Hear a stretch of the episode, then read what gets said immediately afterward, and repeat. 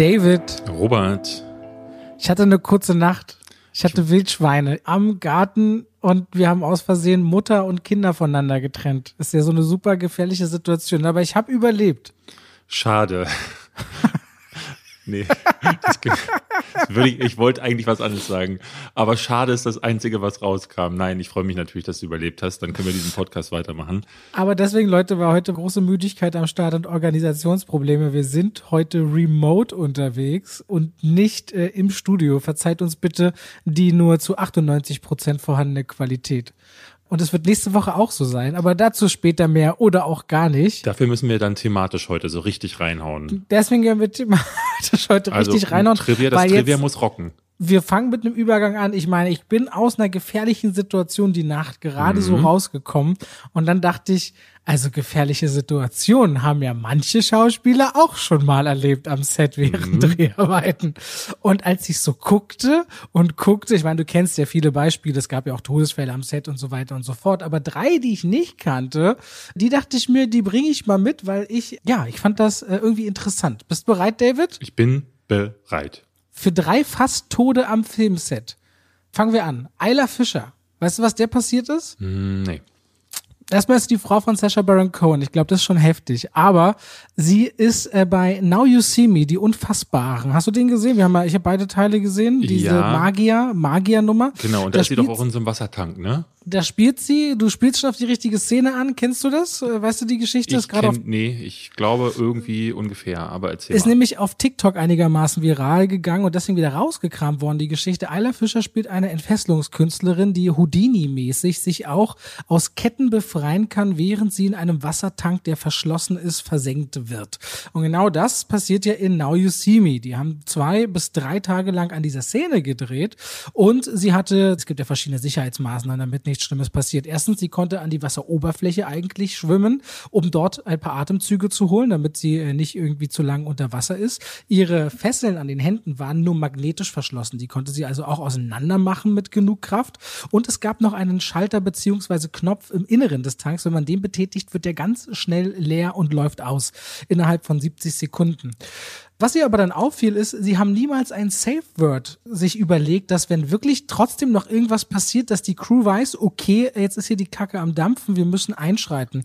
Weil was passierte? Sie hatte noch Ketten um die Hüfte und um die Füße und die haben sich verhakt, sodass sie weder an die Oberfläche kam, noch zur Seite zu diesem Schalter und sie war tatsächlich dabei zu ertrinken in diesem Tank, äh, schrie um ihr Leben, klopfte wie bescheuert an die Scheibe. Was passiert? Die Filmcrew denkt, was für eine tolle Performance. Richtig klasse Nummer, wie die Frau da spielt. Die hat um ihr Leben tatsächlich gefleht. Das hat so zweieinhalb bis drei Minuten gedauert, bis Regie beziehungsweise Stuntman, es gab auch Leute eben mit Sauerstoffflaschen ringsherum eingegriffen haben. Und sie sagt, bis heute weiß sie nicht so richtig, wie sie rausgekommen ist. Sie ist froh, dass sie es überlebt hat, hat sich selbst, aber schon letztendlich äh, tot da liegen sehend in ihrem Filmkostüm. Und das fand ich so skurril, dass ich dachte, hä, was gab's denn noch? Es gibt viele, viele Beispiele, aber eins, was du bestimmt kennst, Jackie Chan. Der macht ja alles Stunts selbst. Und wer seine Stunts selbst macht, verletzt sich nun mal regelmäßig. Aber der hat 1986 in The Armor of God, also weiß ich nicht, ob der auf Deutsch die Rüstung Gottes heißt, der springt von der Wand auf einen Ast von einem Baum nebendran. Das soweit der Stunt, soweit die Idee, die er macht. Er verfehlt diesen Ast aber und stürzt zwölf Meter auf den Boden, auf den knallharten Boden, schlägt mit dem Kopf auf und ein Splitter von seinem eigenen Schädel wandert dabei in sein Hirn. Bricht sich auch die Nase und alles, muss drei Wochen ins Krankenhaus. Fand ich auch sehr skurril. Ich weiß gerade gar nicht. Es gibt ja so die zwei großen Unfälle. Es gibt den, ich weiß nicht, welcher Film das ist, ich glaube, es ist Police Story, wo er an dieser langen Leine runter, es ist so ein großer, so ein, so ein Stahlkabel, an dem lauter so Glühbirnen dran sind. Und da kenn ich. in so einem Einkaufszentrum das Ding bis nach unten und da hat er sich alle möglichen Dinge gerissen und verbrannt und das ist äh, wohl richtig übel gewesen. Und dann gibt's einen, da stürzt er von so einem Haus durch verschiedene, wie nennt man diese Dinge, wenn man äh, auf Balkons früher, nee, nicht Jalousie, sondern also Balustrade, heißt es so? Nee, auch nicht. Brüstung? Brüstung? Nee, Brüstung nicht. Ähm, das ist so dieses, dieser Stoffvorhang, wenn man sich die Äh, Sonne. Markise. Markise. Markise, genau. Durch so mehrere Markisen auf den Boden und da bricht er sich, glaube ich, auch fast das Genick. Ähm, In Arme auf Gott, der heißt, glaube ich, äh, der rechte Arm der Götter oder Mission Adler, glaube ich, im Deutschen. Ich glaube, mich zu erinnern, weil der ist ja fast an jedem Set gestorben. Also warum macht man dann weiter so Stunts? Weil Ich hab man, aber noch eine- ja, weiß Ja? ich nicht. Weiß, Und ich habe noch eine. die, die dritte Sache, die schließt ein bisschen an an unsere Jason Statham-Geschichte. Wir hatten eine eigene Folge nur über ihn. Bei äh, dem dritten Expendables-Teil hatte der eine Testfahrt mit einem 3-Tonnen-Truck. War zum Testen, die brauchten die für eine Stuntszene. Die hatten vorher glücklicherweise die Türen rausmontiert, weil Jason Statham sitzt in diesem Truck und die Bremsen versagen. Und er stürzt eine Klippe runter ins Wasser, 20 Meter tief, sinkt dieses Auto, ehe der sich einigermaßen befreien kann und an die Oberfläche kommt. Äh, Stallone sagt selbst, die wären alle ersoffen, weil die haben so schwere Monturen in ihren Rüstungen an und so schwere Waffen eigentlich. Und nur weil Jason Statham, und das wissen wir ja nun mal durch die Folge, Profischwimmer war, hat er das Ding überlebt und ist 20 Meter bei einer Probe mit einem 3-Tonnen-LKW abgesunken in einem See oder Meer. Da dachte ich auch, wie abgefahren. Das haben wir auch damals zum Recherchieren gar nicht äh, gefunden zu seiner Karriere, haben wir gar nicht so erwähnt. Dann dachte ich, okay, das wollte ich heute mitbringen. Drei fast Todesfälle an einem Filmset. Mal so ein Einstieg. Cool, Freu Freude. Äh, Ich, dann habe ich nächstes Mal auch ein, das will ich auch erzählen, da, da gab es tatsächlich Tote. Vielleicht können wir das nächstes Mal, die nächste Eskalationsstufe ähm, Die Eskalation, es gibt ja auch ganz üble Stunt-Menschen, die um, das ist ja gar nicht so lange her, dieser eine krasse Unfall vor zwei oder drei Jahren. Okay, aber sind wir nächstes Mal gespannt. An dieser Stelle erst einmal herzlich willkommen zu zwei wie Pech und und Schwafel. Schwafel. Wir haben letzte Woche über Dune ganz viel gesprochen und wollen das auch heute noch tun. Zwar keine große Filmanalyse mehr, aber wir haben viel Feedback bekommen, hauptsächlich auf unsere Kritiken. Da will ich einfach ein bisschen erzählen. Der Film ist mittlerweile international in den Kinos gestartet. Darüber wollen wir reden. Und dann haben wir ehrlich gesagt nicht viel gesehen, muss man dazu sagen. Ich war sehr deutsch unterwegs. Also ich habe so Schachnovelle, Schumacher und Prey, also drei deutsche Produktionen mal. Wir haben beide den neuen Studio Ghibli-Film uns angeschaut. Aber es ist auch, wie es ist im Kino, weil Dune jetzt startet und Bond nächste Woche startet. Das ist das typische Phänomen. Da trauen sich nicht viele gegen so Platzhirsche anzutreten. Deswegen wird's auch ein bisschen dünn dann kurzzeitig immer in der Kinolandschaft. Ist ganz normal. Das kennen wir natürlich innerhalb von unserer normalen Arbeit. Jetzt beim Podcast, der ja sein erstes Jahr noch nicht rum hat, da werden auch die Zuhörenden merken, oh, im Sommer, da kommen ja so ziemlich belanglose Filme. Oh, im Herbst, da kommen ja Blockbuster und im Winter. Hä, warum ist denn das Niveau im Winter so hoch? Ja, weil das dann die Award-Saison ist. Es gibt quasi einen Rhythmus im Filmgeschäft, der sich jedes Jahr so ein bisschen widerspiegelt und jetzt gerade äh, vor den Blockbustern kuschen dann auch mal andere Filme. Deswegen haben wir gar nicht so viel, aber wir haben auch noch so ein paar News. Ich wollte mal kurz in die Kinocharts gucken. Ich schickte sie David letztens und er war über manchen Titel ein wenig erschrocken. Die Emmys wurden verliehen. Da kann man wenigstens ein paar Worte drüber verlieren über die drei großen Serien, die gewonnen haben. Das mache ich dann aber gerne. Aber damit würde ich sagen, Stück für Stück reden wir doch mal über das, was wir gesehen haben. Oder willst du erst über Dune reden? Nee, über Ich- das, was wir gesehen haben. Ich würde erstmal über Dune reden, glaube ich. Ich würde Okay, erstmal, so weil das für mich so ein bisschen Teil des Feedbacks ist, einfach mal zu besprechen, was haben die Leute gesagt. Und das hat mich tatsächlich zum Teil sehr überrascht. Ich glaube, es kann man in zwei teilen, weil ich glaube, sowohl du als auch ich haben was gesagt, zumindest zu David Lynchs Version. Letzte Woche im Podcast, aber auch du auf deinem Kanal hast eine eigene Kritik gemacht. Ich habe es in meinem Review erwähnt. Und ich war wirklich, wirklich überrascht, wie viele Leute da auch gar nicht mit umgehen konnten mit dieser Kritik. Ich bin mir sicher, dass die Leute, die unseren Podcast gehört haben und unsere Einordnung gehört haben, wahrscheinlich da weniger einen Aufstand machen würden, weil wir ja da klar sagen, dass David Lynch selbst jemand ist, der seine Version nicht mag. Aber ich hatte wirklich viele, viele Kommentare, die mir geschrieben haben, dass sie den als absolutes Meisterwerk sehen und dass wir beide absolut keine Ahnung haben. Hier nur mal einer als Beispiel, der mir das beschreiben will. Dass der David Lynch-Film schlecht sein soll und grandios gescheitert ist, das sehe ich komplett anders. Mag sein, dass der Film sich nicht akkurat ans Buch hält. Davon abgesehen ist der Film ein Meisterwerk, nicht mehr, nicht weniger. Unfassbare Darsteller in einer perfekten Besetzung. Jeder Schauspieler passt perfekt zu seiner Rolle. Unfassbare Atmosphäre, saustarke Filmmusik, die die Atmosphäre verstärkt. Da gebe ich ihm recht, die Filmmusik finde ich nicht schlecht das Ding als grandios gescheitert zu bezeichnen, ist schon krass daneben. Und das haben ganz viele äh, immer wieder aufgegriffen, weil ich sage, ne, dass es grandios gescheitert ist. Und ich hatte dann am Anfang noch immer geschrieben, ja, gut, das müsstet ihr dann aber David Lynch auch selber erklären, der das halt eben selber so sieht. Und ich bin mir gar nicht so sicher, ob das so viele wissen, dass das eben eine Version ist, die was auch immer sie da in diesem Film dann sehen, das, was sie da sehen, ist nicht die Version, die der Regisseur machen wollte und ist ehrlich gesagt auch keine Version, wo die großen Dune-Fans sagen so, ey, das finde ich super, weil es ja wirklich elementare Teile des Buches verändert werden, wie zum Beispiel, wir hatten es letzte Woche angesprochen, diese Messias-Story. Es ist ja natürlich auch dann spannend zu gucken, woher kommen diese Leute, die das halt so sagen, das ist jetzt das große Meisterwerk. Du weißt ja selbst, wie es manchmal ist. Ich würde dann vermuten, die haben selbst den Film in ihrer Jugend das erste Mal gesehen und gerade da sieht man ja auch immer diese extrem prägenden Streifen für die eigene filmische äh, so Vergangenheit. Deswegen, also ich lasse denen das Leuten schon gerne, dass sie es ganz doll mögen. Das sind dann oft aber die gleichen, die dann mit sowas wie Dune der neuen Verfilmung nicht so richtig klarkommen. Was Lynch angeht, also da habe ich jetzt gar nicht so geguckt, weil ich habe vor allem auf den neuen Streifen geguckt wie die Leute da reagieren. Und da ist es wirklich so, also über 90 Prozent gehen begeistert aus dem Kino raus. Und dann gibt es aber so fünf bis zehn Prozent, die können überhaupt nicht verstehen, was alle anderen so richtig toll mhm. finden.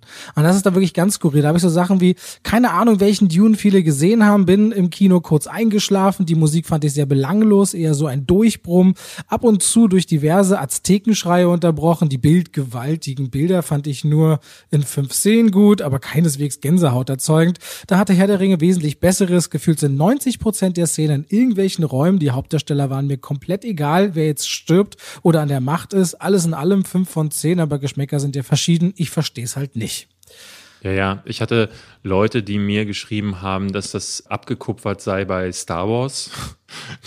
Das, das fand ich ganz krass. Also viele, die so auch geschrieben haben, und das überrascht mich immer wieder, Leute, die so diese zeitliche Einordnung nicht mal hinbekommen. Also wenn die mir dann erzählen wollen, dass das irgendwie abgekupfert sei bei den Science-Fiction-Filmen der letzten 20 Jahre und ich dann mich frage, Mann, ey, die Bücher sind von 65, der erste Film von 84, ne, ähm, auch Leute, die sagen, boah, die Geschichte, das hat man doch alles schon x-mal gehabt. Naja, weil die Geschichte halt eben 60 Jahre alt ist, ne, und ich finde es trotzdem, dass die Dune-Geschichte auch so vor allen Dingen in den Büchern, auch in dem großen Ganzen, das ist nicht irgendwie also nichts, was, wo, wo ich sagen müsste, das habe ich jetzt schon mal zigmal gelesen ähm, oder gesehen. Äh, deswegen wundert mich immer wieder, dass Leute das so als so abgegriffen bezeichnen, wo ich mitgehen würde. Und das habe ich ja auch schon in meiner Kritik gesagt, dass es sehr schnell durchhetzt zum Teil, weil die Figuren dann ein bisschen zu wenig Platz bekommen. Also ein Duncan Idaho wird nicht groß auserzählt. Ein Paul Atreides wird nicht übermäßig auserzählt. Jemand wie äh, Josh Brolins Charakter verschwindet einfach so. Und da gebe ich den Leuten recht. Aber es war so absurd zu sehen, dass viele geschrieben haben, der Film ist ihnen zu langsam. Das hatten wir beide ja schon fast vermutet, dass sowas passieren wird. Und diese Leute haben oft auch geschrieben, ja, zu wenig Story und es ist zu langsam. Das fand ich komisch, diese Gegensätze. Ja, da habe ich dann so ein bisschen das Gefühl, da wundert mich aber wiederum auch nicht, warum Fast and Furious 9 der erfolgreichste Film bisher in Deutschland dieses Jahr war. Mhm. Was will man machen? Es ist aber auch eben, äh, gerade, ich verstehe das hier mit diesem abgekupfert und die Geschichte gab es schon oft. Die Geschichten sind immer die gleichen. Ich merke das jetzt gerade, West Side Story kommt ja dieses Jahr und das ist ja Romeo und Julia einfach als Musical. Ja. Aber das Wichtige ist doch, wie erzählst du etwas? Und es lebt doch immer von dem Wie. David, auch wir haben in diesem Podcast den jetzt schon über 30 Mal gemacht und wir folgen der immer gleichen, meinetwegen stupiden Struktur. Aber wie wir ihn befüllen, was wir zu sagen haben, das macht das doch aus. Naja. Und ich finde den Look, den Denis Villeneuve kreiert und die Ideen und die Ansätze, wie er hat, Dinge auch viel erwachsener darzustellen, das macht es doch eben so einzigartig. Ähm, wenn ich nur danach gucken würde, was es schon mal gab, ja gut, dann brauche ich echt nicht mehr ins Kino gehen, aber dann brauche ich auch kein Essen mehr essen, weil es gab es auch schon alles mal. Ja, ähm, also ich finde es ja. halt so skurril, weil äh, das ist das erste Mal, dass ich das auf meinem Kanal ja mitbekomme. Du hast ja wahrscheinlich schon zig Kritiken geschrieben beziehungsweise gemacht und ich mache ja erst seit diesem Jahr. Und das ist der erste große Film, ähm, weil mhm. vorher so bei Shang-Chi und so, da gab es entweder die, die sagten so, äh, ja, oder äh, nee, oder ne. Aber äh, hier ist es krass, wie viele Leute eine Meinung haben. Sobald der ins Kino kam, sind am nächsten Tag sofort die Viewerzahlen nochmal explodiert, sind die Kommentare gekommen es gibt natürlich überwiegend Leute, die sagen, absolutes Meisterwerk, aber es ist auch so erstaunlich, wie viele Leute da rauskommen. Also hier schreibt jemand, sorry, nicht das Meisterwerk, zu dem es gemacht wird. Leere graue Bilder, die nach Werbespot für Autos und Parfum aussehen. Das war schon in Blade Runner lahm und nervig. Und ich denke so, leere graue Bilder, das ist ein Wüstenplanet. das ist ein Wüstenplanet, Leute. Manche greifen aber auch ein bisschen tiefer. Ich habe hier pseudo-intellektueller, möchte gern philosophischer, langweiliger Scheiß. Ich habe mich gefühlt wie in einem lebendig gewordenen Arte-Orgasmus. Ich könnte nur noch kotzen. So eine Scheiße Scheiße habe ich selten im Kino gesehen. Jeder, jeder, der so einen Quatsch angeblich gut findet, will sich doch nur selbst kulturell beweihräuchern und intelligent fühlen. Sozialpornografie umgekehrt. Dieser Film ist ein Machwerk für Snobs und nicht für Kinoliebhaber. Null von zehn Punkte. Da hat aber jemand richtig einen rauslassen müssen. Ja. Äh, Das war, und der, sein, sein, sein, muss man auch sagen, sein Username ist Fritz Frutz. Ja, aber also ich muss wirklich sagen, wie man, also man kann ja das Pacing langsam finden und so, ne? Es gibt da Elemente, äh, wo ich wirklich sagen würde, ja, okay. Aber wie man dann bei einigen Sequenzen dann nicht sagt, so, boah, ich krieg jetzt gerade Gänsehaut, wie dieser Wurm da aus der Erde bricht oder wie die Musik anschwillt und äh, dann irgendwie eine, irgendeine Schlacht passiert oder so, das ist mir ein absolutes Rätsel. Also null von zehn, ja, gut. Aber das sind ja dann die dann wirklich Ja, das wirkt dann schon echt extrem gewollt gegen etwas sein. Aber auch das muss es geben. Ne? Wir sind ja nun mal eine Gesellschaft und äh, da darf das ja alles sein. Insofern ist ja auch gut. Es ist ja, Ja. auch unterhaltsam, das zu lesen. Auch ein ganz, äh, ein ganz interessanter Punkt war bei mir, da war ich mir ganz unsicher. Äh, Ich, ich sage in meiner Review, dass Zendaya am Ende sagt, ey, das ist erst der Anfang. Und da haben ganz viele geschimpft, dass es, also so viele waren es gar nicht, aber es gab wirklich immer mal wieder welche, die sagen, äh, was fällt dir ein zu spoilern? Und ich dachte, das ist aber, das ist doch äh, jetzt schon, also es wird doch überall in den Medien rauf und runter gekaut, dass das der erste von zwei Teilen ist. Und Denis Villeneuve, du konntest immer lesen, hat immer gesagt, dass seine Grundprinzipien waren, er will das Geld, was er braucht, er will die kompletten Rechte, den Film so zu machen, wie er möchte, und er will zwei Teile machen. Ja, ja. Das hat er von Anfang an gesagt. Und da steht ja dann auch ganz klar Dune Part One, also Teil 1. Das kann Ja. nicht überraschend sein. Äh, Ich finde es teilweise auch wichtig, dass die Leute das wissen, damit sie nicht äh, auf so einen enttäuschten Endpunkt in diesem Film rauskommen und sagen, wie jetzt, äh, jetzt, jetzt muss da weitergehen, jetzt, jetzt geht's doch erst richtig los oder was auch immer.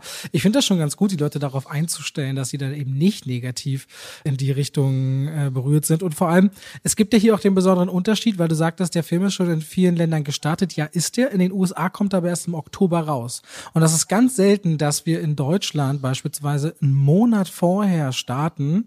Und deswegen ist wahrscheinlich dieses Common Knowledge noch nicht so weit rübergeschwappt, dass das Teil 1 ist. Hast du irgendwo was gehört? Weil mich verwundert das, dass das in einen Monat später kommt. Hast du eine Ahnung, was das sein könnte? Ich habe neulich irgendwie, ich weiß gar nicht, mit wem ich darüber gesprochen hatte, wo ich gehört habe, dass wegen 9-11 womöglich der Film, weil er zu starke Einflüsse hätte, die so ein bisschen an die arabische Kultur andocken, dass er deswegen verschoben sein könnte. Es stimmt, das, nach der Social Movie Night hatte, stand ich draußen und irgendjemand hatte das gesagt, weil ich dachte, hu, das ist ein, das ist ein Hot Take, sagen, sagen wir mal so, aber der tatsächliche Grund, der erschließt sich mir nicht ganz. Ich weiß das ehrlich gesagt auch nicht. Äh, also ich habe jetzt auch das, was du sagst, gerade zum ersten Mal gehört. Er ist halt in Europa zum größten Teil überall gestartet, in den Arabischen Emiraten, also im Nahen Osten, kommt er jetzt am 23. September raus. Und erst im Oktober kommt noch so Portugal, Indien, Argentinien, also UK, 21. Oktober. Israel, Ungarn, Neuseeland, alles Oktober, USA auch. Also ich weiß es wirklich nicht. Gerade bei so einem großen Streifen, sehr ungewöhnlich. Also ich würde höchstens sagen, dass man äh, nicht gegen Bond so nah ran will. Oh, das hat Das was mit könnte ich HBO Max zu tun. Oh, das hat was mit HBO Weil Max zu HBO tun. Max bedeutet ja so ein bisschen, dass es auch so eine weltweite Download-Möglichkeit gäbe.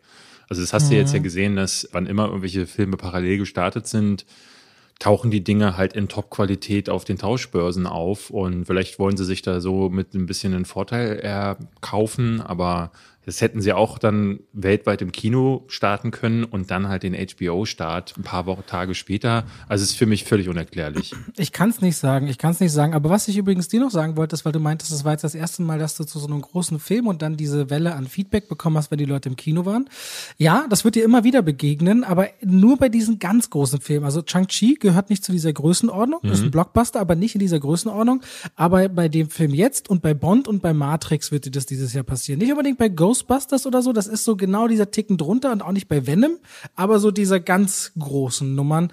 Das äh, ist dann immer sehr, sehr spannend, was da passiert. Und da kriegst du ganz viel nochmal Feedback und dann laufen diese Kritiken auch, sind so Langläufer-Dinger. Was aber immer gute Indikatoren sind, weil die Filme dann oft auch Langläufer sind.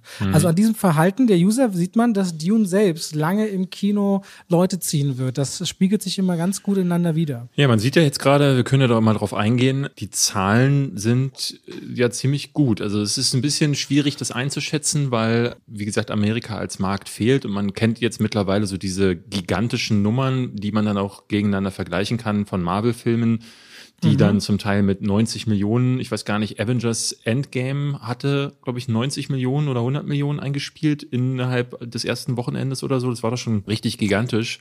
Ich glaube 200. So viel? 200, oh, ich weiß gar nicht mehr. Es war also 100 Millionen zu knacken, das schafft auch ein Transformers an einem Startwochenende. Mhm. Aber Avengers Endgame war, glaube ich, 245 Millionen. Aber ich recherchiere dir das schnell mal nebenbei. Ja, auf jeden Fall, äh, auf jeden Fall ist Dune jetzt mit, ich glaube, was, 40 Millionen in den ersten 24 Stunden gestartet. In den Märkten, in denen es bereits zu sehen ist, unter anderem bei uns ich habe jetzt viele Leute gelesen in den Kommentaren auch, die gesagt haben, ich gucke mir den tatsächlich noch ein zweites Mal an, ich will den nochmal in der Originalversion sehen. Also das, was wir schon gesagt haben, ne, dieses, äh, den wird man ein zweites Mal erleben wollen, den wird man seinen Freunden empfehlen.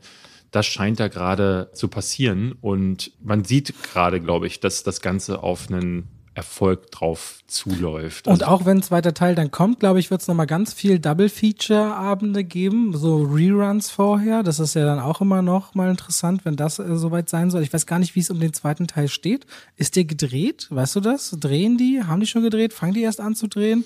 Nee, nee, die haben noch nicht. Die haben, die, die haben noch nicht, okay. Gedreht ist da noch nichts. Äh, soweit ich das gehört habe, war es jetzt wohl so, wenn der ein Mindestmaß ähm, einspielt an Kosten, dann wäre Denis Villeneuve wohl startklar. Also dann könnte er loslegen aber dennoch würde man da nicht denken, dass er 2022 schon käme, oder? Das also nee, nee, kommen würde er nicht. Also wie es aussieht, hatte Denis Villeneuve in einem Interview, hatte ich das gelesen, er könnte Sommer, Herbst 2022 anfangen zu drehen. Also da kommt auf gar keinen Fall was vor 2023. Oh. Nee, Und dann nee. könnten vielleicht mal Dune auf Avatar treffen im Kino. Das wird ja spannend. Aber ah, ich muss mich revidieren. Der Film hat 40 Millionen am ersten Wochenende eingespielt. In Russland hat er wohl mit am besten funktioniert. In Frankreich ist er noch gestartet. Frankreich ist auch ein sehr wichtiger Kinomarkt, Deutschland ja auch. Dune hat hier 360.000 Besucher am Startwochenende gehabt. Er hat 5 Millionen Euro eingespielt. Genau, genau, genau. Ah ja, ja, ja. Damit ist das, was, was also 300.000 Zuschauer ist in Deutschland jetzt nicht der Knaller, glaube ich, aber für den Anfang erstmal ganz gut. Also ist der zweitbeste Start während der Pandemie. Nur Fast and Furious ist äh, stärker gestartet äh, während Corona und äh, er ist stärker als Tenet gestartet, stärker als Paw Patrol. mhm. Das muss man sagen, weil Paw Patrol einfach ein wahnsinnig, habe mir letzte Folge erfolgreicher Film gerade ist in Deutschland. Da kann man echt gespannt sein, wohin das in den den nächsten Wochen steuert. Okay, haben wir Dune? Reden wir jetzt über die Filme, die wir in der letzten Woche gesehen haben.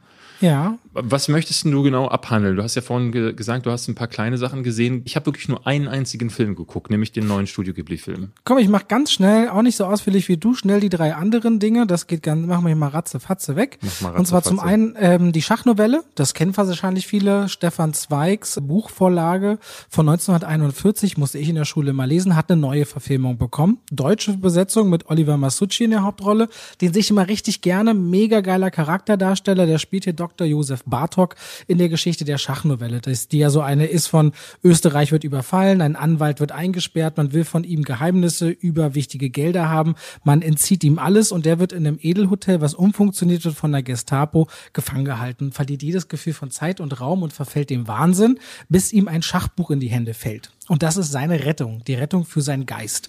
Und Oliver Masucci hat hier eine richtige Tour de Force, die der hoch und runter spielt von diesem Wahnsinn, der Hoffnung, der Angst und gleichzeitig auch, was da politisch umbricht mit Albrecht Schuch als Kontrahenten. Wenn ihr deutsches Kino mögt, das ist eine gelungene, sehenswerte äh, Verfilmung dieses Stoffes, die vor allem auch nicht nur sich am Buch entlanghangelt, sondern Philipp Stölzel, der Regisseur, der hat der Medikus gemacht oder Nordwand, da noch auch einen eigenen Blickwinkel drauf gibt, weil man den Erzähler rausnimmt und sehr viel über diese Hauptfigur erzählt. Wenn ihr deutsches Kino mögt, dann schaut euch doch die Schachnovelle an. Das ist wirklich ein gelungener Ansatz, nicht über alle Maßen stark, aber hat mich tatsächlich über seine knapp zwei Stunden in den Bann gezogen. Dann hätten wir auf Netflix noch Schumacher. Das ist, glaube ich, sehr viel geguckt worden, auch weltweit.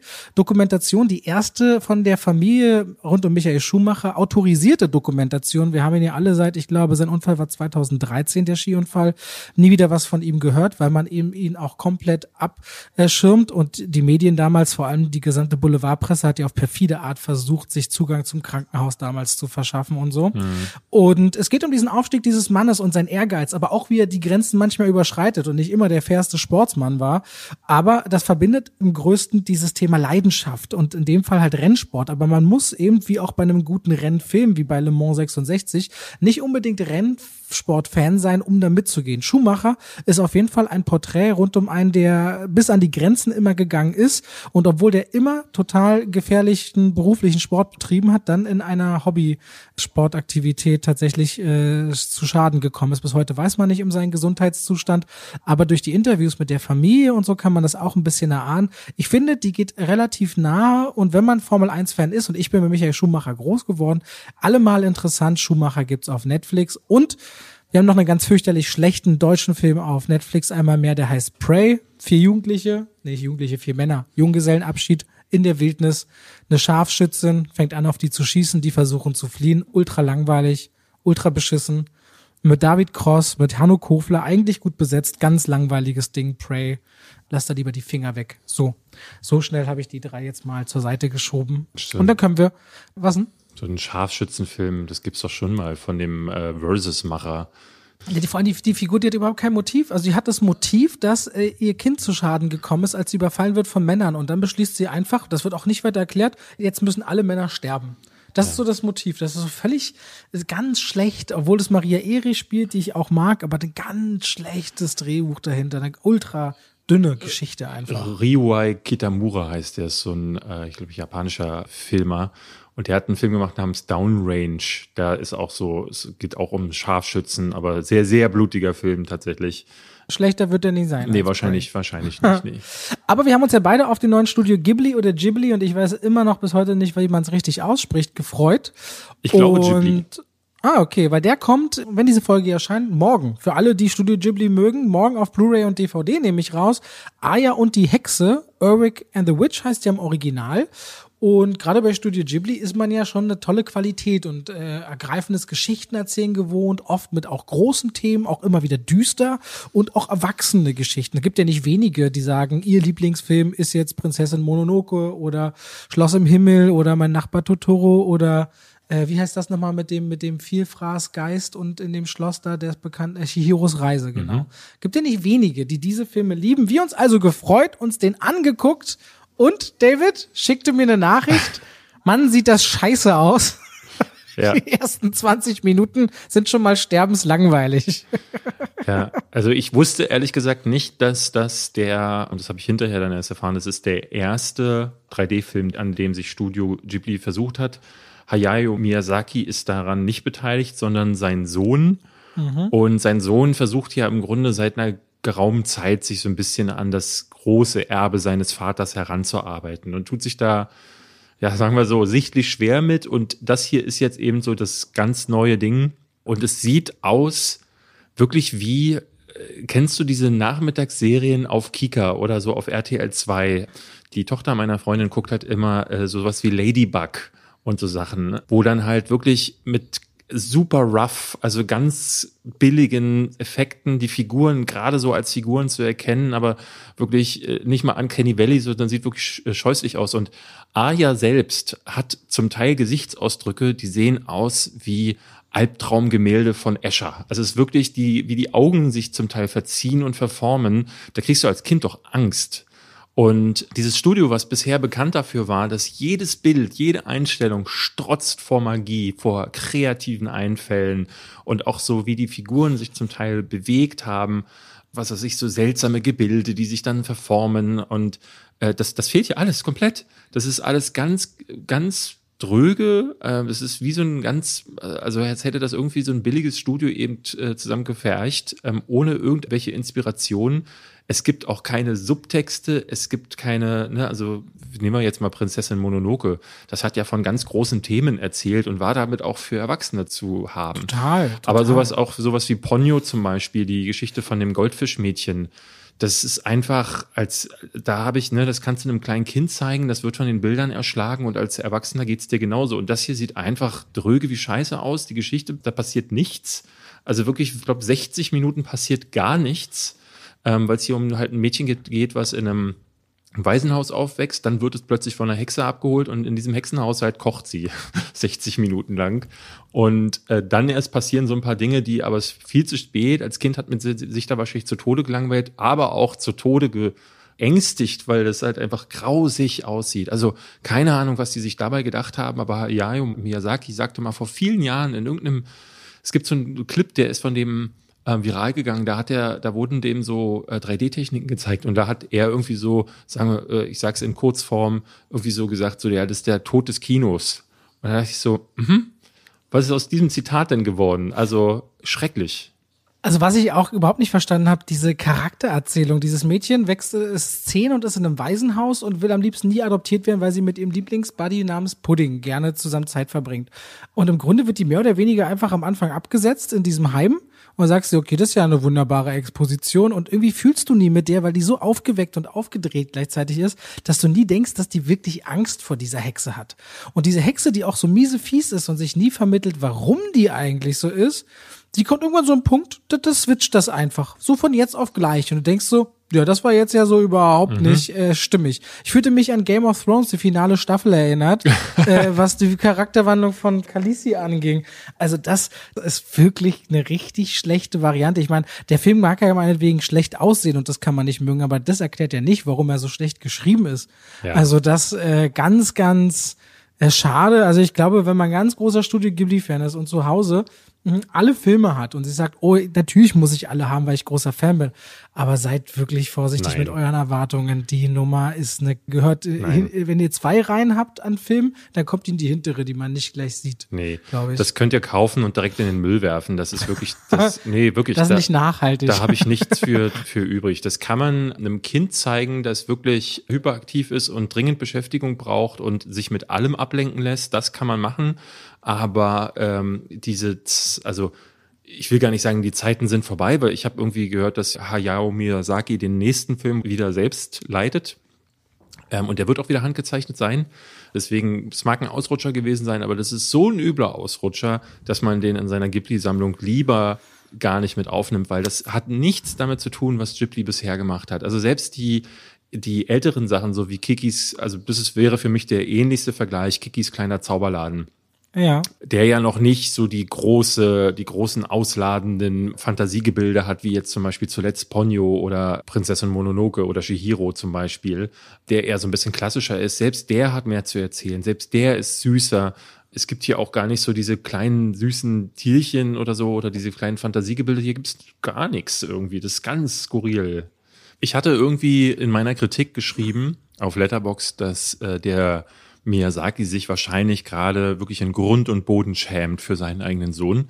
Und dann hatte mir einer der Leser drunter geschrieben, nee, es gibt ein Interview, wo Hayao Miyazaki sagt, äh, er sei ganz stolz auf seinen Sohn. Und ich weiß nicht, ob das so ein japanisches Ding ist, wo man solche Sachen dann sagen muss, weil klar, auch du willst ja deinen eigenen Sohn nicht schämen in der Öffentlichkeit. Aber ich bin mir nicht sicher, ob Hayao nicht zu Hause sitzt und sagt, okay, Familiensitzung, wir müssen reden der Goro, äh, ab nächste Woche wohnt er leider in einem anderen Kontinent, weil das äh, können das also das geht. Ich möchte mit dem einfach nicht mehr dieselben Ländereien teilen. Ja, also Aya, der auch international wirklich komplett abgewatscht wurde. Ich fand das erstaunlich. Ich habe gestern mal nach internationalen Kritiken äh, geguckt, wie was sagt denn der Pressespiegel und das Ding ist komplett durch die die Mühlen geraten und äh, ja, völlig zu Recht meiner Ansicht nach. Kannst du vergessen. So, übrigens wollte ich mal noch, eine Sache hatte ich letztens empfohlen, will ich mal auch empfehlen. Ich will gar keine direkte Werbung machen, aber als ich es also auf Instagram erwähnt habe, fand es voll viele richtig spannend. Ich habe letztens eine Sammel-App entdeckt, eine App, wo man seine Filmsammlung einscannen kann. Du sagst bestimmt, ja, das gab es schon vor tausend Jahren, mag so sein, aber die heißt My Movies 3, also drei. Und du kannst mit Barcodes und so deine ganze Sammlung scannen, dann alphabetisch ordnen mit all den Covern. Und ich habe die ersten, warte mal, ich bin hier gerade, ich habe ungefähr ein Viertel meiner Sammlung durch. 630 Filme sind's schon. Und voll geil. Ich habe die endlich mal alle so geordnet. Das äh, wollte ich euch mal empfehlen, Leute. Wenn ihr viele Filme habt und verborgt auch gerne, wollt mal wissen, habt ihr das eigentlich oder nicht? My Movies. Das ist für mich so eine kleine filmische App-Empfehlung der letzten Tage. Wollte ich mal kurz äh, reinschmeißen. Ich hoffe, es für dich in Ordnung, aber ich glaube schon. Logisch, klar. Also ich wiederhole mich ja immer wieder wie so ein Fließband, dass Letterbox die beste App der Welt sei. Ich meine, ich kaufe nichts mehr physisch tatsächlich und ich würde mir, glaube ich, jetzt auch keine DVD mehr holen. Selbst jetzt ist eine neue Terminator 2 Box angekündigt worden. Ich habe ganz kurz damit geliebäugelt, aber dann dachte ich so, ach Mann, ich brauche nur auf Netflix gehen, da kann ich mir den jederzeit angucken. Warum sollte ich mir, also ich bin mittlerweile zu faul geworden, in den Raum nebenan zu gehen, die DVD zu holen, auszupacken, sie in die Playstation zu legen. Warum? Also das macht wirklich keinen Sinn mehr. Wobei zum Beispiel jetzt, ich werde jetzt nach der Aufzeichnung dieses Podcasts die neue remasterte 4K-Version von Donnie Darko schauen. Der läuft ja diese Woche, also lief diese Woche einen Tag im Kino. Der hat ja nie einen deutschen Kinostart gehabt. Und jetzt konnten Fans den diese Woche ein einziges Mal gucken auf der Kinoleinwand. Und äh, der wird jetzt nämlich halt 4K remastered neu aufgelegt. Und da bin ich gespannt, den in die PlayStation 5 zu schieben, weil die Qualität von Stream 4K und Ton ist doch noch mal eine andere als auf Disk. Wobei das ist immer, wenn du die technischen Metadaten zeigen lässt, dann siehst du das, den Datendurchsatz. Ob du das mit bloßem Auge und Gehör wirklich wahrnehmen kannst, ich wage es auch ein bisschen zu bezweifeln, ehrlicherweise. Aber ich krieg natürlich fast alles zugeschickt. Also gekauft habe ich auch schon Jahre ja. nichts mehr. Ich krieg aber alles zugeschickt. Ich werde tatsächlich mittlerweile auch angeschrieben von mehreren DVD-Firmen, ob sie mich bemustern wollen, sollen. Ähm, krieg dann jetzt einfach auch irgendwelche Newsletter, die ich nie beantragt habe. Also man merkt, sobald du so Filmkritiken machst, wollen dir Leute ihr Geht Zeug. Richtig. Ich krieg jeden Tag an die 20 Pressemitteilungen Tag ein Tag aus und ich krieg auch jeden Tag seit vielen Jahren zwischen zwei und sechs Paketen voll mit Filmen. Also ich mache ich immer mhm. diese Verlosungen und dann kommen noch die ganzen Rezensionsexemplare, man versinkt darin regelmäßig. Aber das will ich gar nicht anfangen, weil also dann stürmt sich hier der Müll bei mir auf, weil ich kann die ja alle gar nicht gucken und wüsste auch gar nicht, wo ich die hinstellen soll. Deswegen, äh, ich fange da gar nicht mit an und ich würde ja eh keine äh, DVD-Kritiken machen. Ja. Da ist DVD-Kritik natürlich derjenige, der das eher machen sollte. So. Äh, ich habe übrigens äh, eine PlayStation. Fünf? Mhm. Ja. Wie jetzt? Wo hast denn die gekriegt? Na, ihr hattet mir ja, ähm, also ich hatte es hier im Podcast hier erzählt und dann gab es ganz viele Leute, Gina unter anderem, deine Frau hatte mir ein paar Tipps gegeben und die hatte ich alle versucht. Online was zu bekommen, ist eine Qual. Aber dann hatte mir ein Zuschauer den Tipp gegeben, dass es im Mediamarkt tatsächlich eine Vorbestelleraktion gab. Und hier beim Hauptbahnhof, ich schnell rein, zahlst du 100 Euro Anzahlgebühr und dann haben die mich jetzt letzte Woche angerufen, das Ding sei jetzt da, hat nicht mal, ich glaube nicht mal zwei Wochen gedauert, also anderthalb Wochen cool. habe ich gewartet. Also hier nochmal als Tipp für euch, falls ihr einen Mediamarkt in der Nähe habt, dass die Aktion könnte noch laufen, glaube ich zumindest. Und wenn ihr Glück habt, kriegt ihr da eine.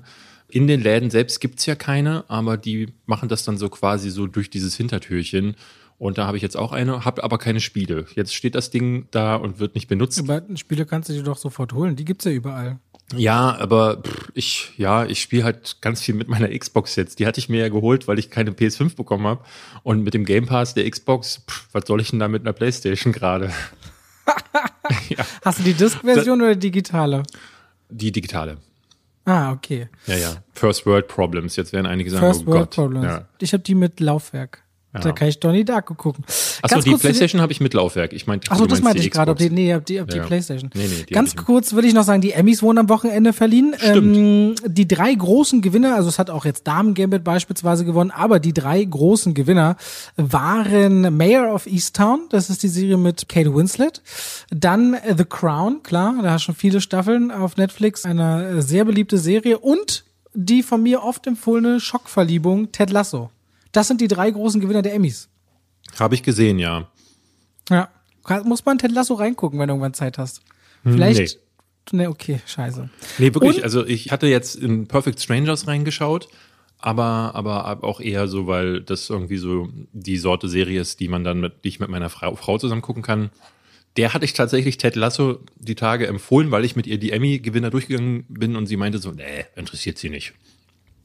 Und aber vielleicht für Sie spannend, The Morning Show ist wieder gestartet. Die zweite Staffel ist Freitag gestartet. Äh, The Morning Show fand ich sehr, sehr stark in der ersten Staffel.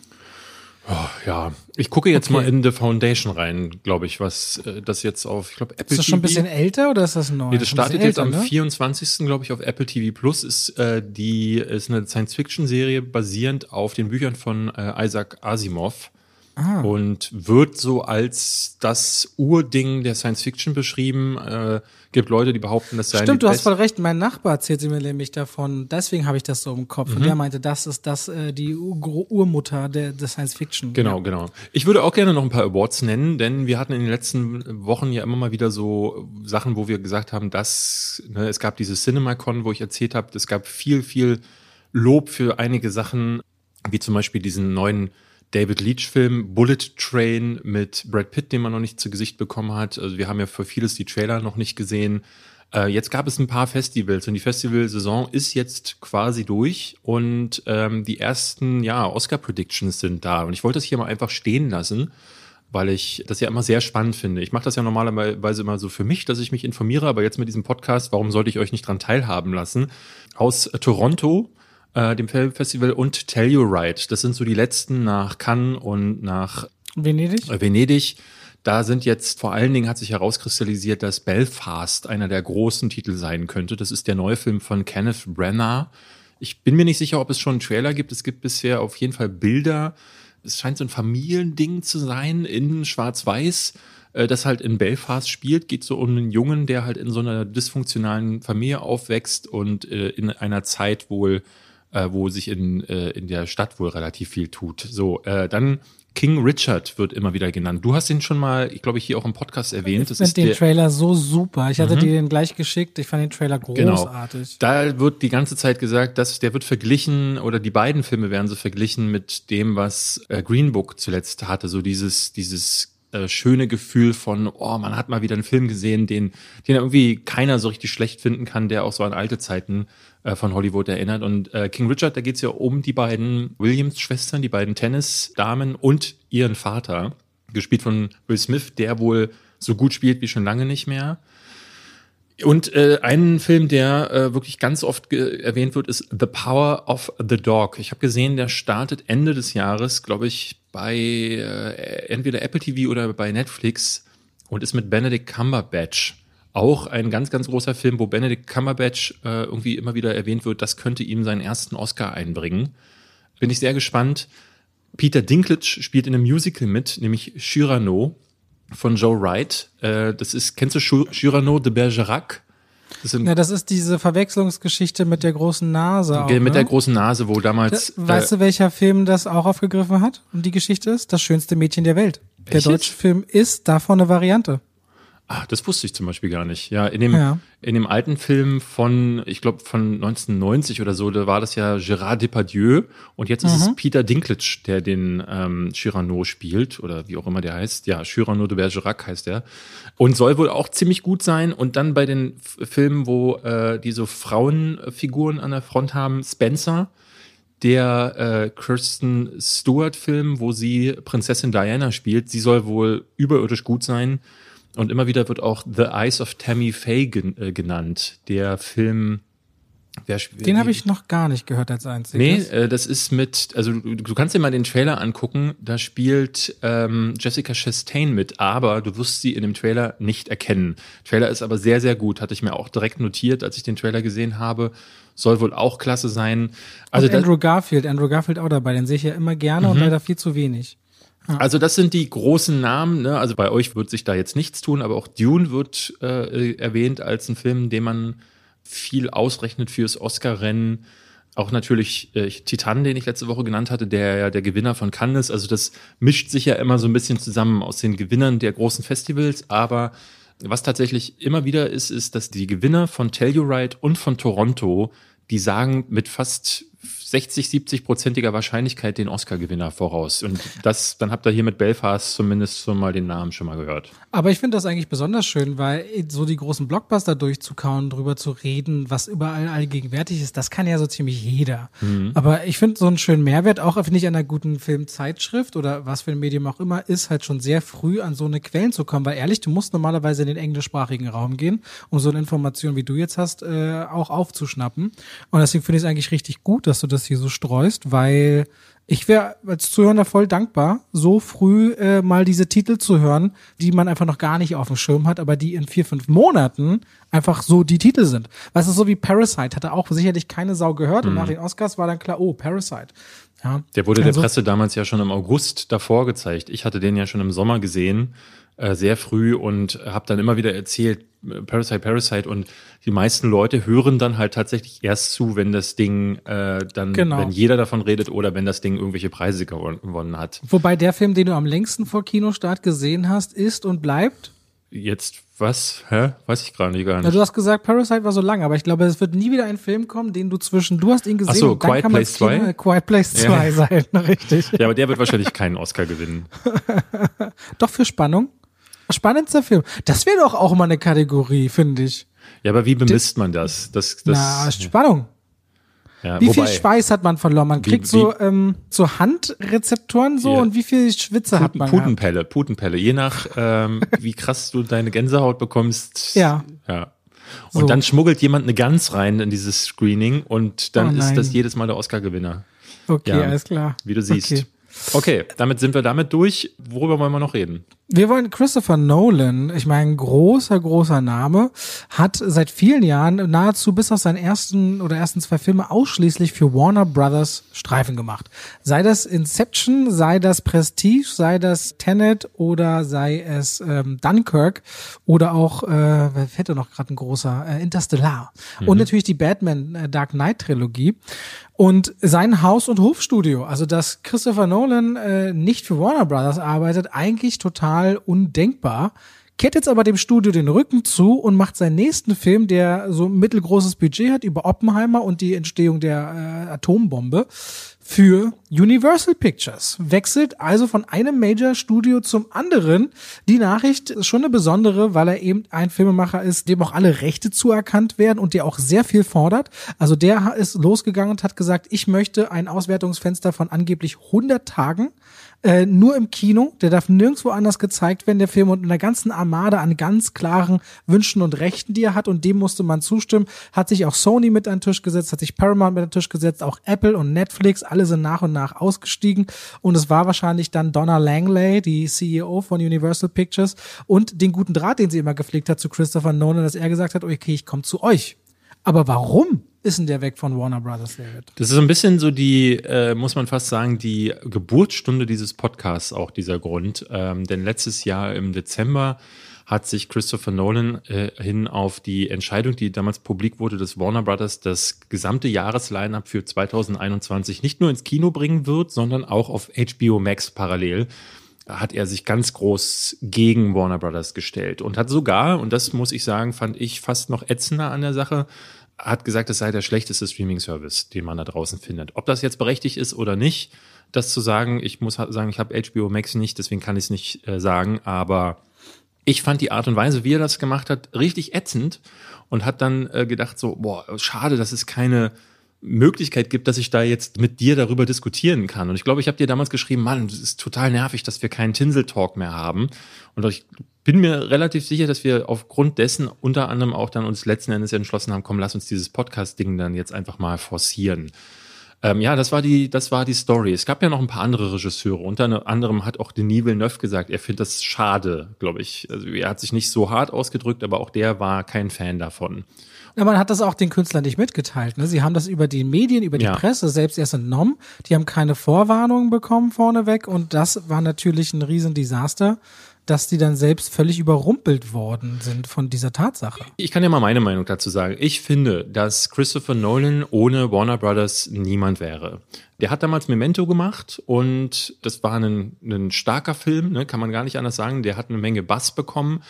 Und heute hat man das ja immer wieder, dass du halt bei Marvel zum Beispiel, dass irgendein Regisseur wie Chloe Zhao oder Ciao. Zhao, ähm, aber viele andere, die halt vorher nicht wirklich großartig was gemacht haben, die bekommen halt dann die Chance, einen Star Wars-Film zu denen. Äh, Gareth Evans zum Beispiel, der vorher ja, glaube ich, auch nur diesen Monsters gemacht hatte. Nee, der hatte Godzilla auch gemacht. Aber Godzilla war die Chance, die er nach Monsters bekommen hatte. Ein kleiner Indie-Alien-Invasionsfilm. Und das finde ich klasse, dass sich so ein bisschen dieses, dieses Ding durchgesetzt hat, dass man halt Regisseuren oder Regisseurinnen, die großes Potenzial zeigen, dass man denen dann so einen Job gibt. Das hat, glaube ich, auch viel mit Kontrolle zu tun, muss ich sagen. Gerade bei Marvel hat man das Gefühl, dass solche Leute eingestellt werden, damit die halt einfach das Ding runterfilmen, vielleicht, dass der Name da noch ein bisschen mit eine Rolle spielt, aber eigentlich müssen die machen, was Marvel will. So habe ich oft das Gefühl. Also eigentlich hatte ich bisher nur bei Guardians of the Galaxy das Gefühl, dass die gesagt haben, komm, mach mal, worauf du Bock hast. Und Thor Ragnarök. Und Thor Ragnarok, genau. Jetzt hatten die dann damals halt äh, nach Memento, hat Warner gesagt, komm, mach du mal Batman. Und das, ne, man kann jetzt argumentieren. Ich hatte die Tage mit einem Freund von mir gesprochen oder Freund von uns gesprochen, der sagte, naja, Christopher Nolan hat daraufhin halt wahnsinnig viele Millionenerfolge eingespielt für Warner.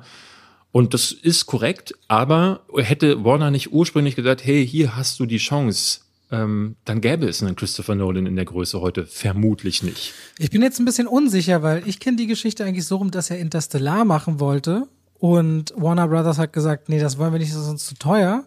Und sie haben gesagt, wenn du die drei Batman-Filme machst, dann darfst du, äh, nicht Interstellar, dann darfst du Inception machen. Er wollte Inception machen. Und haben sie gesagt, mach Batman, dann lassen wir dir Inception, weil sie dann potenziell mit einem riesen Flop gerechnet haben. Nee, war das nicht Prestige? Nee, ich meine, es ist Inception, Weil aber ich Er hatte ja nach Batman Begins Prestige gemacht und ich war der Ansicht, dass er erst Prestige machen durfte, nachdem er Batman Begins ähm, für die runtergefilmt hat. Also ich glaube, das wird die Kategorie, wir überprüfen das und reden nächste Woche nochmal darüber. Können wir gerne machen, ja. Aber äh, irgendwie so wird's gewesen sein. Dennoch muss man sagen, also, dass jemand zu Warner geht und sagt so, hey, ich habe jetzt Bock darauf zu machen und die sagen, okay, was hast du bisher gemacht? Hm, einen kleinen Indie-Film, interessant. Äh, das ist ja jetzt dann nicht so, dass so jemand als Batman-Regisseur durchgewunken wird. Ich glaube, da beißt sich da die Katze dann häufig äh, in den eigenen Schwanz, weil ähm, ich habe selber in meinem Leben schon so Diskussionen führen müssen. Namentlich, als ich damals äh, äh, bei Giga war, da hat mein Chef immer gesagt, ohne Giga wärst du gar nichts. Und dann habe ich mir gesagt, ja, ohne mich wärt ihr aber auch nichts, äh, weil nur den Namen kaufen und dann nichts machen wäre auch nichts gewesen.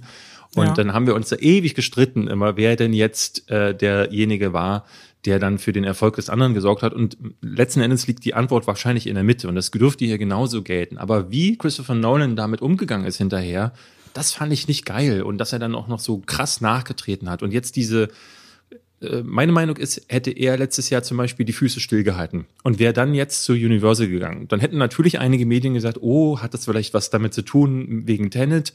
Aber er wäre irgendwie, er hätte seine weiße Weste behalten. So hat er irgendwie schmutzige Wäsche in der Öffentlichkeit äh, gewaschen, ähm, dem Studio in den Rücken gestochen, das ihn wirklich über Jahrzehnte begleitet hat und geht jetzt halt in so einem politischen Move zu einem anderen Studio. Ich finde das schade, muss ich sagen. Ich finde das, also letzten Endes ist das, sind das alles Politics und es ist Business und ähm, wird andere geben, die sagen, ist doch egal, Hauptsache wir bekommen einen guten Film. Also wenn wir schon drüber reden, würde ich gerne äh, da sagen, dass ich das nicht so geil ihm finde. Na, dann muss ja auch dazu sagen, dass Universal, die haben ja auch eine Streaming-Plattform, die heißt Peacock. Mhm. Ne? Also die wird ja trotzdem genauso beworben und die bringen ihre Releases auch gern dort drauf. Halloween startet jetzt zum Beispiel auch Genau, äh, in Halloween beiden. Kills. Man könnte auch argumentieren, dass sie damals mit Trolls World Tour am Anfang äh, von Corona überhaupt erst angefangen Ja, haben, dieses Thema ja. Kinofenster aufzumachen. Also man könnte zumindest auch die Argumentation sagen, die waren doch überhaupt erst der First Mover auf diesem ganzen Ding, aber haben natürlich nicht so rigoros auf einmal angesetzt, wie das Warner oder Disney gemacht haben. Es ist ein bisschen schwierig. Also ich verstehe es ja. Er ist natürlich aber auch als eine Ikone, als Regisseur hochstilisiert mit einer riesen Fangemeinde, die sagt, ich gehöre ja auch zu einem Teil dazu, sagt, das ist ganz besondere Art des Filmemachens und bin da vielleicht auch manchmal ein bisschen übereuphorisch, das gebe ich gerne zu. Und wirkt manchmal so auf mich wie einer, der gerne auch diesen Nimbus annimmt und sich dessen bewusst ist und das in den Raum stellt. Der hat eine Stärke und der hat eine Kraft und er kann diese Entscheidungen aufgrund dessen treffen, ob man das machen muss ob man auch immer bis ins Letzte dankbar sein muss, wenn beide Seiten immer profitieren aus einer Geschichte. Ne? Das ist ja ein bisschen dein Standpunkt. Jetzt jahrzehntelang war dieses Studio da und deswegen muss doch eigentlich auch diese Loyalität da sein. Ich weiß nicht, ob das sein muss äh, am Ende, wenn wirklich alle immer sehr gut davon profitiert haben. Aber Christopher Nolan hat, soweit ich mich erinnere, jetzt Ja, auch aber das ist geschäftsschädigend, Warte, ganz, Robert. ganz kurz. Ja, aber was? Ach, was geschäftsschädigend? Das ist geschäftsschädigend. Ich finde, ob man jetzt dankbar ist oder nicht, das ist eine andere Sache. Aber dem Studio so öffentlich reinzugrätschen und zu sagen, HBO Max ist der schlechteste S- Streaming-Service, das ist geschäftsschädigend. Dafür hätten sie ihn eigentlich verklagen können. Das glaube ich auch. Also diese Aussage finde ich auch absolut nicht in Ordnung, bin ich ganz bei dir. Man muss sich aber auch auf der Zunge zergehen lassen. Soweit ich mich erinnere, war seine eine Forderung unter anderem ist, dass er für seinen nächsten Film 20 Prozent bekommt ab dem ersten eingespielten Dollar. Das heißt, da werden nicht erst die Produktionskosten, Marketing und so gedeckt. Ab dem ersten Dollar verdient er 20 Cent. Das ist ungeil, sowas. Das ist, da hat das Ego, also seine Filme äh, sind ja reines Ego-Theater, habe ich das Gefühl. Und das wiederum, diese Geschäftsgebaren auch. Wie gesagt, ob- ich meine, menschlich, sagen, sagen wir ehrlich, es gibt genügend Leute in der Filmbranche, namentlich Tom Cruise zum Beispiel, wo man sich ne, über die Hintergründe der Persönlichkeit am besten keine Gedanken macht. Man sollte die Werke auf sich wirken lassen. Gut, das funktioniert bei Christopher Nolan bei mir auch nicht so ganz.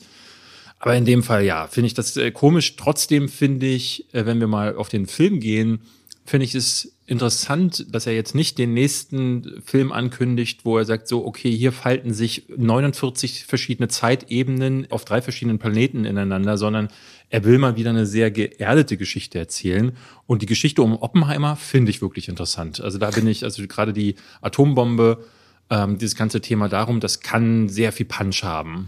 Finde ich auch. Ich mochte ja auch Prestige unter anderem deswegen, weil wenn man nur Ausstattung und eine Geschichte und sich den Figuren mehr angenähert hat, ich finde, der kann ja auch erzählen. Und wenn er die Filme eben nicht überlädt, dann äh, steckt da auch viel drin. Und gerade auch so, so ein historischer Kontext ist natürlich immer eine gewisse Gefahr der großen Glorifizierung äh, der US-Amerikaner, wenn er so eine Geschichte dann anfasst und so erzählt.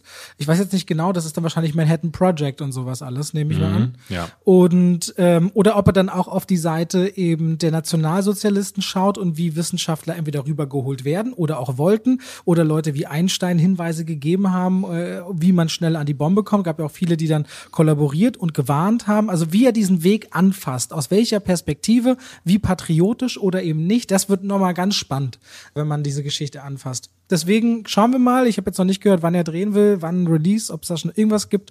Äh, habe ich noch nichts weiter gefunden jetzt zu. Auf jeden Fall ist das aber passiert, was wir als Nachricht noch aufgreifen wollten in den letzten Tagen. Hast du ansonsten noch was? Ich hätte jetzt nichts mehr zu besprechen, nein. Ja, okay. Dann könnten wir wir haben uns beide auf kein Ranking vorbereitet, oder? Ich hätte für dich, wenn wir schon über Aria und die Hexe sprechen, könnten ah, ja, wir über Filme, Top-Filme mit Hexen, mit, mit Hexen, Hexen, sprechen. Aber ich hab's auch gedacht. Und dann dachte ich so, ach, das hat er wieder keinen Bock drauf haben. Nö. Aber doch, habe ich Bock drauf. Können wir gerne machen. Also es ist okay. natürlich immer so ein bisschen schwierig, weil es natürlich auch so ich habe dann versucht, so ein bisschen zu überlegen und dachte so, ja, was sind, also zum Beispiel in The Suicide Squad, also nicht in dem letzten jetzt, sondern ja, im, im ersten. David A, ja, ja. Gibt's ja auch eine Hexe und ist das dann ein Film mit Hexen? Ich, ne, da was ist denn mit Frozen? Ist mit, das eine Hexe? Mit was? Frozen, die Eiskönigin. Ist die Eiskönigin eine Hexe? Das sind für mich Hexen, ja. Dann nehme ich aber die Eiskönigin. Den ersten Teil finde ich super. Ja, das den, ja, nee, das finde ich schrecklich. Wie, nee. Aber wenn ich jetzt Maleficent sage, das ist ja mein Lieblings. Das ist mein schrecklich, ja. Der erste auch? Nö, der zweite ist dumm, aber der erste ist besser, ja. ja aber die, toll erste, fand ich den nie. Oh, ich fand den fantastisch. Ich verstehe nicht, wie Leute das sagen können. Aber The Witch, da sind wir, glaube ich, da ist ja, es im Namen. Obwohl, wird sie, taucht da jemals wirklich eine Hexe auf? Also, ich will jetzt das nicht spoilern. Das ist mir eine nicht existente Hexe. Achso, na okay. Ich will jetzt nicht spoilern, aber definitiv gibt es Szenen, in denen ähm, möglicherweise eine Hexe drin vorkommen könnte. Was ist denn mit Werner? Werner Beinhardt. Ja. Ach, das stimmt. Rumpelstilzchen. Rumpelstilzchen, aber das ist ja Rumpelstilzchen. Werner. Aber also ich finde das Gute an diesem Podcast und an diesen Top 5, dass es halt die Möglichkeit gibt, dass irgendjemand sagt, dass Werner da drin vorkommen könnte. Das ist wirklich ganz fantastisch. Nee, das ist für mich Rumpelstilzchen. Da würde ich nicht sagen, dass es eine Hexe ist. Ich würde zum Beispiel so auch Klassik? The ja? Blair Witch Project gibt es theoretisch keine Hexe. Aber sie ist so, sie ist atmosphärisch existent. Ja, weiß ja. ich nicht, weiß ich nicht. Sie ist halt eigentlich. Du hast ja gesagt, die besten Hexenfilme, nee, du hast gesagt, die besten Filme mit Hexen ja, oder die mit besten Hexen. Hexen? Die besten Filme ja, mit Hexen. ist nicht mit einer Hexe, ja, ist um eine Hexe. Weißt du, welchen ich richtig stark finde? Das ist ein Fantasy-Film, der, glaube ich, viel zu wenig geguckt wurde. Der heißt äh, Stardust. Der Sternwanderer hieß der, glaube ich. Äh, Hab auf, ich nie gesehen, auf Deutsch. Stimmt. Mit ähm, meiner großen Lebensliebe Michelle Pfeiffer die da, glaube ich, die Hexe spielt in dem Fall. Und das hat sie ja schon mal gemacht in Die Hexen von Eastwick, falls du den gesehen hast. Nee, das ist aber mit Nicole Kidman, ne? Nee, der ist mit Cher und ich glaube, du verwechselst jetzt die Rolle äh, von ihr, also von Michelle Pfeiffer mit Nicole Kidman. Ah, das kann Weil es sind Susan Sarandon, Cher und Michelle Pfeiffer, die dann mit Jack Nicholson zusammenspielen. Ich finde, es ist legitim zu sagen Herr der Ringe. Weil die Waldhexe wie heißt du denn? Bin ich gerade dumm? Hier mit dem Stern auch. Galadriel? Galadriel? Aha. Ist nee, das Galadriel eine Hexe? Ist eine Elbin? Nee, nee, nee, nee, die Waldhexe, die ich Frodo weiß. heilt. Die, die Frodo heilt. Das ist, ist Galadriel. Ja, wie heißt denn die Tochter von äh, dem Elbenkönig? Sie was mit mit Ach so, Aragorn. du meinst, du meinst. Das ist, ah, ich, oh, ich krieg die Namen. Arwen, Arwen. Genau, Arwen. Nee, da meine ich Galadriel. Galadriel ist doch eine Waldhexe. Ist die eine, eine Elbin, oder eine Waldhexe? Also es ist, glaube ich, eine, eine wirklich mächtige Elbenkönigin, aber es ist keine Hexe. Ich gucke jetzt ins Wiki-Fandom rein. Also wir hatten ja vorhin schon Kikis kleiner Lieferservice. Kikis kleiner Lieferservice, da ist sie auf jeden Fall eine Hexe. Ja, sie ist eine Noldo-Elbin, was auch immer eine Noldo-Elbin ist. Naja, ist doch wohl klar. Eine, eine Elbin, die Noldo ist. Okay, aber ganz ehrlich, Hexenfilme, was gibt's denn da noch? Ich würde noch Suspiria nennen von Dario Argento. Wo es gerade das Remake gab vor zwei, drei Jahren? Mit, Genau, mit, genau, genau. Ähm, und das ist ein Hexenzirkel tatsächlich. Das Remake von, äh, Ja, glaub, stimmt. Stimmt, klar. Luca Di- Giordannino äh, ist äh, auch sehr stark, aber das Original, da geht es tatsächlich um Hexen. Und dann würde ich noch äh, die kleine Meerjungfrau nennen. Ursula ist eine Meerhexe. Ja, da hast du auch recht. So, Mit ihr, ich fand immer die Moränen so gruselig tatsächlich. tatsächlich ja. Also ich glaube, du hast natürlich so die üblichen Verdächtigen. Ne? Man könnte jetzt in Harry Potter irgendwie Hexen vermuten oder so. Und ich glaube, es gibt ganz viele. Wie hieß denn diese Serie mit dieser blonden Hexe? Äh, Sabrina. Sabrina. vo- voll verhext. genau, gibt's ja bestimmt auch irgendwelche äh, Filme dazu. Aber habe ich gelesen, ne? Ich habe als Jugendlicher irgendwie Sabrina-Bücher gelesen und da habe ich bestimmt ein ganzes Buch lang gelesen und bin nicht darauf gekommen, was ein Teenager ist. Ob die irgendein Haustier hat oder so. Ich noch so elf, zwölf, kein Englisch gekonnt. Und irgendwann habe ich gegessen, Teenager. Ja, ja. äh, Bei so vielen anderen Sachen weiß ich es dann halt nicht. Ne? Man könnte jetzt so vermuten, ich weiß nicht, ob in Hereditary, den finde ich ja fantastisch, aber ob das da Hexen sind oder ob das einfach so nur Satansanbeter sind mit So, und da hätte man natürlich ja diskutieren müssen, ab wann ist es ein Dämon, ab wann ist es ein Geist und wo ist es eine Hexe. so. Und das sparen wir uns, indem wir jetzt einfach sagen, das waren unsere Hexenfilme. Gerne könnt ihr uns wie immer eure Vorschläge dann auch unterbreiten. Gerne auch mit der latent aggressiven Unterton, der immer wieder gewählt wird. Warum könnt ihr, Mama, ihr seid doch Idioten. ihr, ihr denkt, ihr seid große Könner und dann wisst ihr nicht mal das. Ja, wie konntet ihr Titanic vergessen bei Filmen mit Eisbergen? Naja, Ja. auf jeden Fall ähm, sind wir schon wieder am Ende. Das war schön. Nächste Woche nochmal remote, weil am Dienstag wird ganz spät abends erst der Presse der neue James Bond Film gezeigt. Ich darf das Fan-Event in Berlin moderieren. Ein bisschen aufgeregt. Ich weiß gar nicht, ob ich Und- zur Presse gehe oder zum Fan-Event. Dementsprechend wollen wir am Mittwoch aufnehmen. Und das geht dann nur terminlich bei uns auch wieder per Fernschaltung. Seid schon mal vorgewarnt. Ja, das haltet ihr Und aus. Das haltet ihr aus. Wir freuen uns auf euch und hoffen, ihr freut euch auf uns. Und für heute sagen wir Tschüss. Tschüss, bis dann. Macht's gut.